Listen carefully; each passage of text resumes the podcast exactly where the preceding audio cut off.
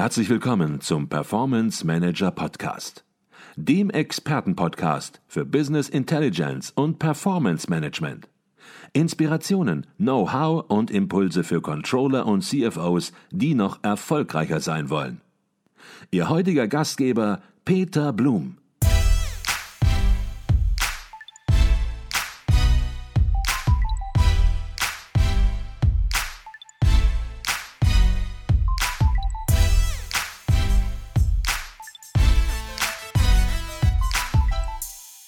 Herzlich willkommen zum Performance Manager Podcast. Mein Name ist Peter Blum.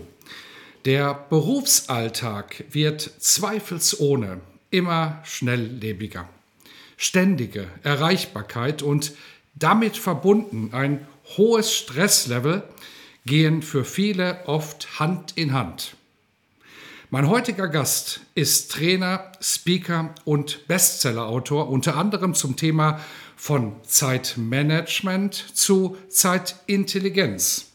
Zach Davis vermittelt mit seinen Zeitmanagement-Coachings, wie Menschen ihre Produktivität maximal steigern und gleichzeitig das Stressniveau dabei stark reduzieren können. Gemeinsam wollen wir heute im Podcast Zeitfressern auf den Grund gehen und wertvolle Tipps für mehr Produktivität aufzeigen.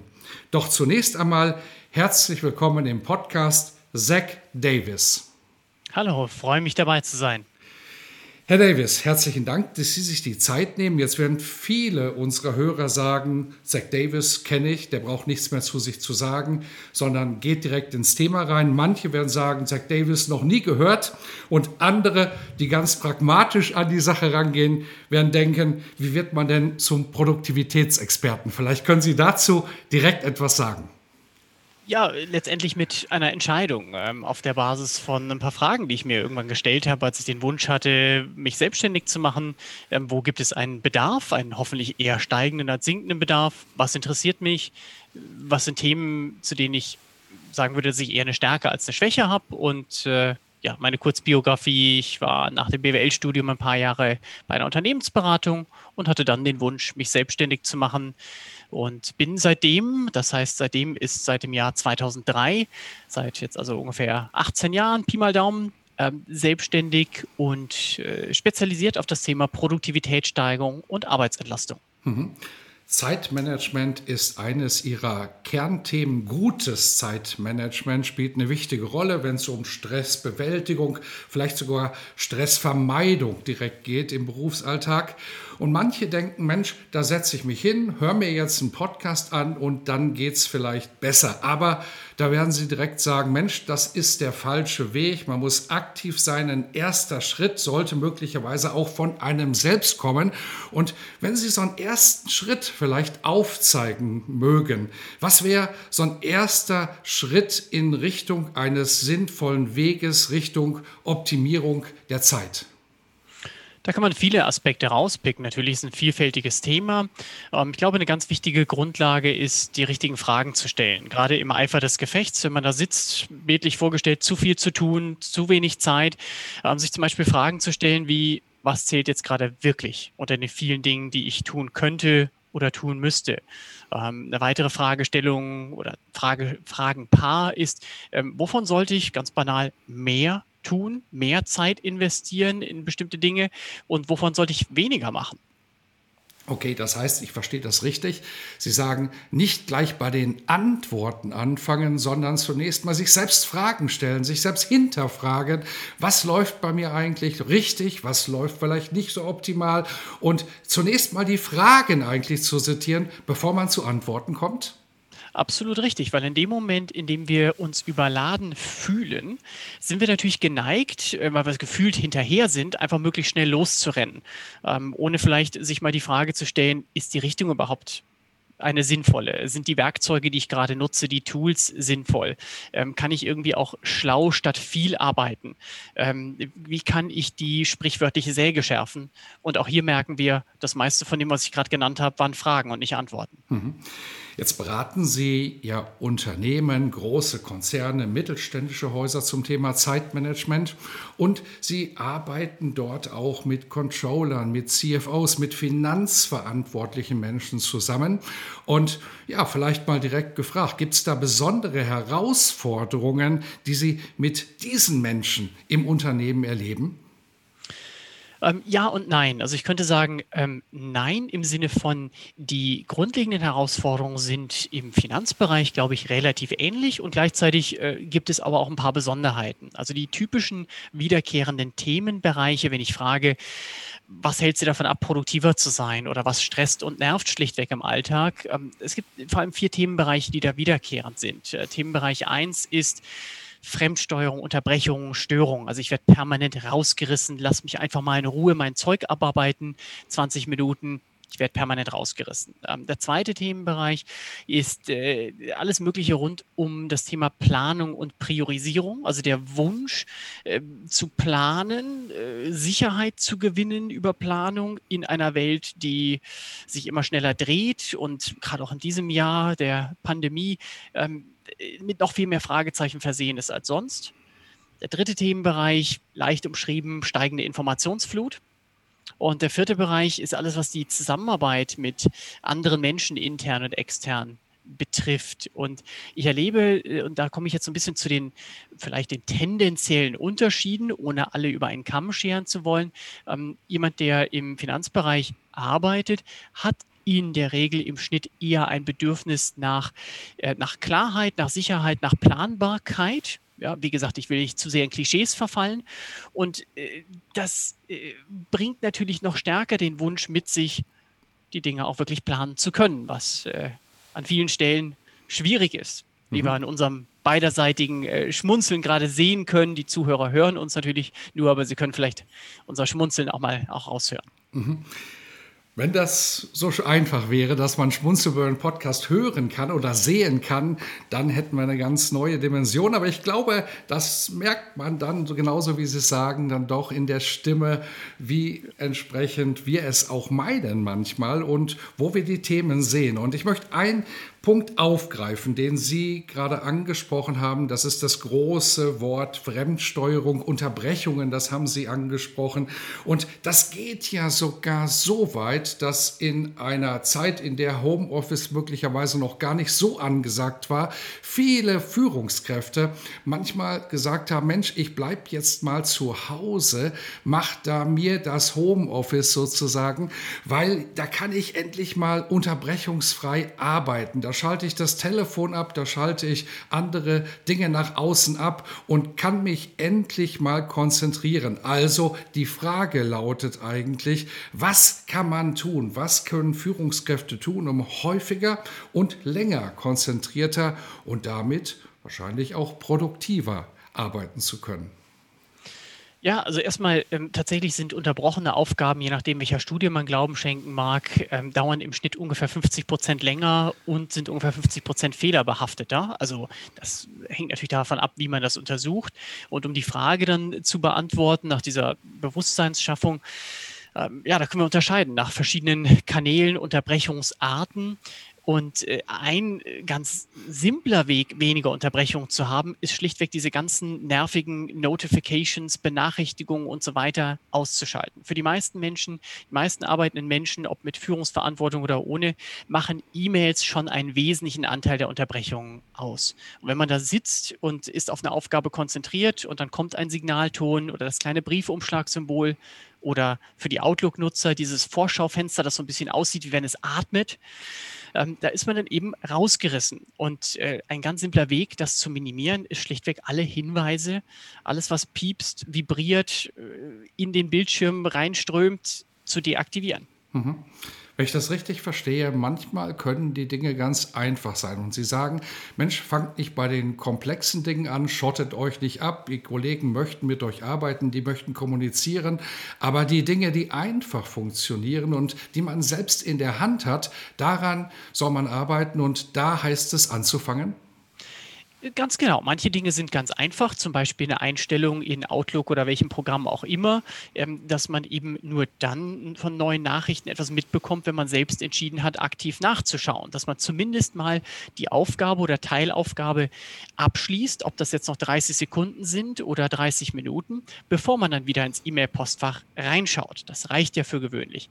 Und dann, ja, das Thema Zeitblocken ist für mich auch ein, ein sehr relevantes Thema und relevante Fragestellungen dabei sind, zum einen, wie kriege ich das hin?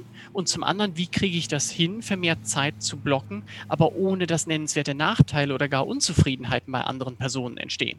Mhm. Beides ist nicht ganz trivial. Okay. Jetzt ist es so, dass unsere Hörer sehr häufig in Projektteams arbeiten, oft Hand in Hand auch mit anderen Abteilungen. Der Controller ist der Sparingspartner des Managements. Er stellt Informationen bereit, er erläutert diese Informationen, er macht alles Mögliche, damit das Management Entscheidungen treffen kann. Auf der anderen Seite hat er möglicherweise auch eigene Ziele. Er muss sein Reporting optimieren, er will seine Prozesse optimieren. Und ja, wenn er sich nun zurückzieht und einfach die Tür zumacht, dann könnte das möglicherweise ein bisschen als egoistisch, als wenig teamfähig angesehen werden. Wie schafft man nun die Balance? Zwischen Unterstützung des Managements, das eine ganz zentrale Controller-Aufgabe ist, und die Fokussierung auf die eigenen Aufgaben und Ziele. Einerseits die Aufgabe, an der man primär gemessen wird, auf der anderen Seite wollen, salopp formuliert, ganz viele andere Menschen etwas von einem, weil man eben auch in einem Projekt oder Projekte eingebunden ist. Und ein Aspekt, um das auch zu kombinieren mit dem vorherigen Thema, ist die klare Unterscheidung zwischen Erreichbarkeit und Nichterreichbarkeit. Das heißt, dass es einfach Situationen gibt, in denen es sinnvoll ist, sich abzuschotten oder wie auch immer man das formulieren will, Zeit zu blocken, zu sagen, diese Zeit betrachte ich auch wie einen Termin mit einem Gast, also so wie wie wenn eine andere Person da wäre und ich widme mich voll dieser Aufgaben. Das mag dieser Aufgabe, das mag vielleicht egoistisch klingen, ist es aber in meinen Augen nicht. Es ist eine Frage der Priorisierung. Und es gibt andere Situationen, in denen man dann aber auch gerade auch gut erreichbar ist und sich bemüht, für andere da zu sein. Und das klar zu unterscheiden. Es gibt solche Situationen und solche Situationen und meistens beides davon innerhalb eines Tages. Mhm. Und äh, beide Seiten gehören dazu. Und, mhm. und dabei ist zum Beispiel hilfreich, ähm, wenn man äh, anderen, für andere Personen transparent macht, in einer Phase, die man gerade, in einer Zeit, die man geblockt hat, wann man wieder erreichbar sein wird. Mhm. Glauben Sie, dass die Situation, in der wir uns ja immer mehr befinden, dass mobiles Arbeiten möglich äh, wird und, und sinnvoll ist, viele Leute in der jetzigen Zeit sind im Homeoffice, dass das eher dazu beiträgt, dass es das einfacher macht, konzentrierter und länger am Stück zu arbeiten? Oder wird es möglicherweise sogar schwieriger und stellt uns vor ganz neue Herausforderungen, weil natürlich nun auch Technik an den Start kommt, man ganz schnell mal einen Chat hat entsprechend, man angefunkt wird von Kollegen, eine Videokonferenz steht plötzlich an, auch möglicherweise ungeplant. Wie geht man mit dieser speziellen Situation um, die ja sicherlich den Arbeitsalltag, den Berufsalltag in der Zukunft immer mehr beeinflussen wird? Alles davon. ähm, ja, also die, äh, die Situation mit dem vermehrten Homeoffice führt für viele Menschen dazu, dass sie mehr Ruhephasen haben. Und damit meine ich nicht, dass sie faul auf dem Sofa rumliegen, sondern Phasen, in denen sie konzentrierter arbeiten können. Das ist sicherlich ein Vorteil, wobei ich da auch einschränken muss, das kommt drauf an. Das ist ja so eine Annahme, dass es daheim ruhiger ist als im Büro. Das ist für die meisten Menschen so. Meine Frau und ich haben fünf Kinder, äh, fünf gemeinsame Kinder, darf ich sagen. ähm, und äh, da ist es daheim nicht unbedingt ruhiger als im Büro, ja, aber für die meisten Menschen ist es äh, genau umgedreht. So, ähm, es hat aber auch Nachteile, nämlich zum Beispiel, dass ich habe es heute erst mit einer, mit einer Gruppe besprochen, ähm, dass Kommunikation in expliziter Weise oder Kommunikation, die nicht explizit stattfindet, überhaupt nicht stattfindet. Das heißt, ähm, es gibt die Gefahr, dass man bestimmte Dinge im Homeoffice überhaupt nicht mitbekommt, die man irgendwie sonst über den Flurfunk oder über ein Stichwort oder über die Nennung des eigenen Namens oder was auch immer mitbekommen hätte. Also es hat alles zwei Seiten der Medaille, Vor- und Nachteile, mhm. definitiv. Das höre ich auch ganz oft aus der Praxis, dass Menschen natürlich sagen, Mensch, mobiles Arbeiten, Homeoffice ist schon eine ganz gute Sache, hat Vor- und Nachteile, aber genau diese Kommunikationsebene, die Sie gerade angesprochen haben, nämlich, dass man in einem Umfeld ist, dass man mitbekommt, was in einem Umfeld passiert. Viele sprechen ja auch manchmal von der Kaffeeküche, das verkürzt die ganze Sache möglicherweise etwas zu sehr, aber man versteht, was gemeint ist. Und von daher glaube ich, es gibt nicht die eine Lösung, habe ich verstanden, sondern es gibt natürlich viele Möglichkeiten, viele Lösungen und in der heutigen Zeit gibt es im Grunde auch keine Alternative, als sich mit diesen verschiedenen Möglichkeiten ja auseinanderzusetzen. Genau, und dabei ist, finde ich, die, die entscheidende Frage, wie können wir die Vorteile, sei es von einem Tool oder sei es von der äh, freiwilligen oder Zwangssituation mit Arbeiten und Zusammenarbeit über die Ferne nutzen und die Nachteile möglichst stark abfedern. Mhm. Okay, jetzt haben Sie ganz am Anfang unseres Gespräches direkt Controller, Finanzer charakterisiert und äh, haben gesagt, Sie möchten jetzt hier kein Klischee aufbauen, aber ich glaube, so falsch ist das gar nicht, denn Finanzer, Controller, das sind doch sehr zahlenorientierte, faktenorientierte Menschen. Hoffentlich, ja. Die planen und quantifizieren gerne, ja hoffentlich, weil sonst könnte es möglicherweise manchmal etwas sehr ungenau und zu ungenauen Entscheidungen führen.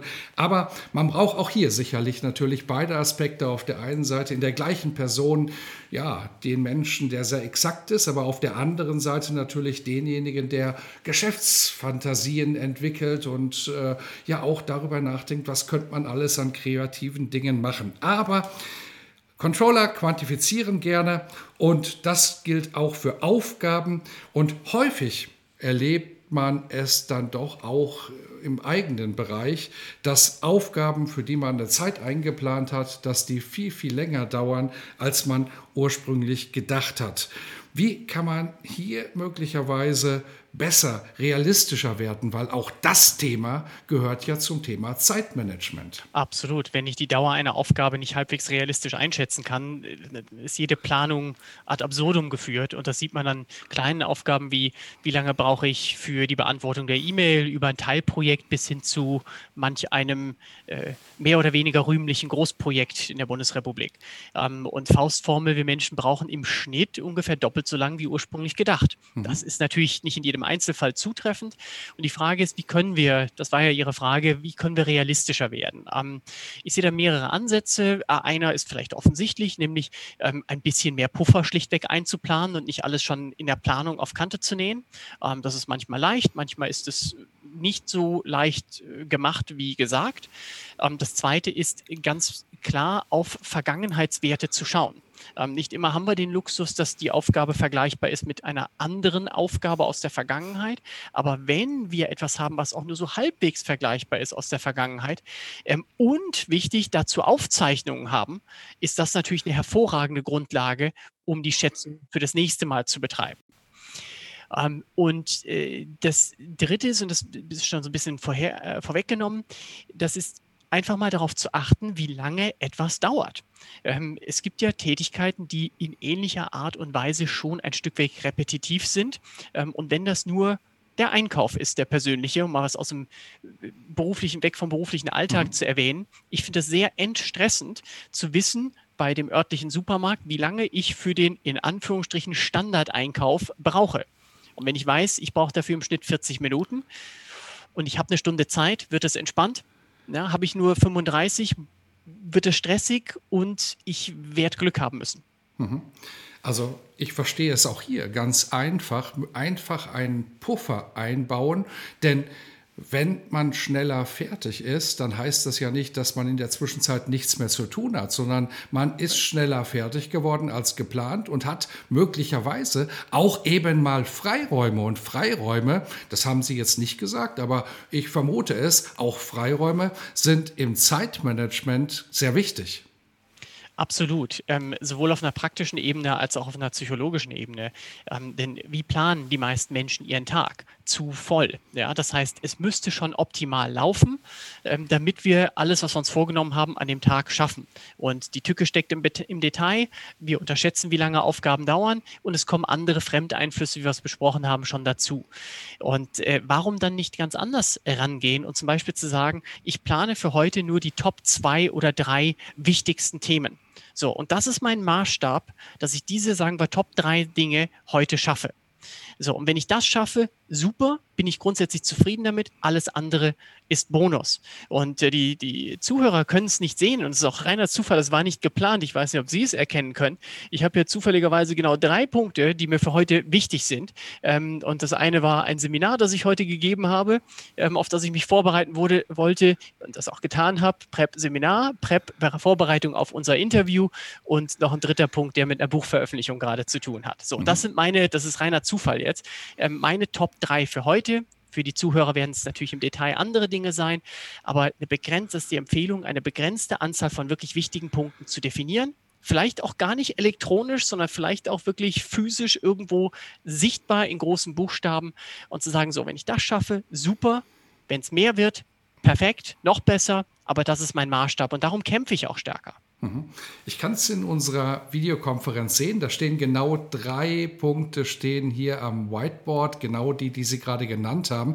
Und ich möchte in dem Zusammenhang auch das Stichwort nochmal aufgreifen, das Sie genannt haben, nämlich das Wort zufrieden weil es macht einen möglicherweise überhaupt nicht zufrieden und treibt einen immer mehr, wenn man einfach 100 Punkte, 50 Punkte, 20 Punkte, wie auch immer, auf seiner To-Do-Liste stehen hat, ob nun am Tag, im Monat oder wie auch immer, und diese To-Do-Liste einfach immer länger wird, man keine Abarbeitungsstand sozusagen mehr erreicht und im Grunde genommen, ja, das Hamsterrad selbst produziert. Das heißt, weniger ist mehr und Zufriedenheit, auch auch das ist ein Punkt, den ja, sagen Sie so im Nebensatz. Und viele im Unternehmen werden möglicherweise auch sagen, Mensch, jetzt macht das nicht so esoterisch. Zufriedenheit ist eine Sache, aber geht doch hier um ganz andere Dinge. Aber Zufriedenheit ist für ja, die Arbeitshygiene sehr, sehr wichtig. Ja, also ich meine, Zufriedenheit im Leben hat natürlich ganz viele Facetten, das wird den Rahmen sprengen. Nur der Kontext, über den wir jetzt gerade sprechen, ist, mit welchem Gefühl gehe ich aus dem Arbeitstag raus? Gehe ich raus in der Regel mit dem Gefühl, viel gemacht und getan, aber nichts von dem, was ich vorhatte? Oder gehe ich meistens mit dem Gefühl raus, naja, so die wesentlichen entscheidenden Dinge habe ich vorantreiben oder erledigen können heute. Es ist zwar auch eine Menge links und rechts passiert, was unerwartet war und ich habe Brände gelöscht, um das bildlich zu formulieren, aber das Wesentliche habe ich vorantreiben können. Mhm. Okay.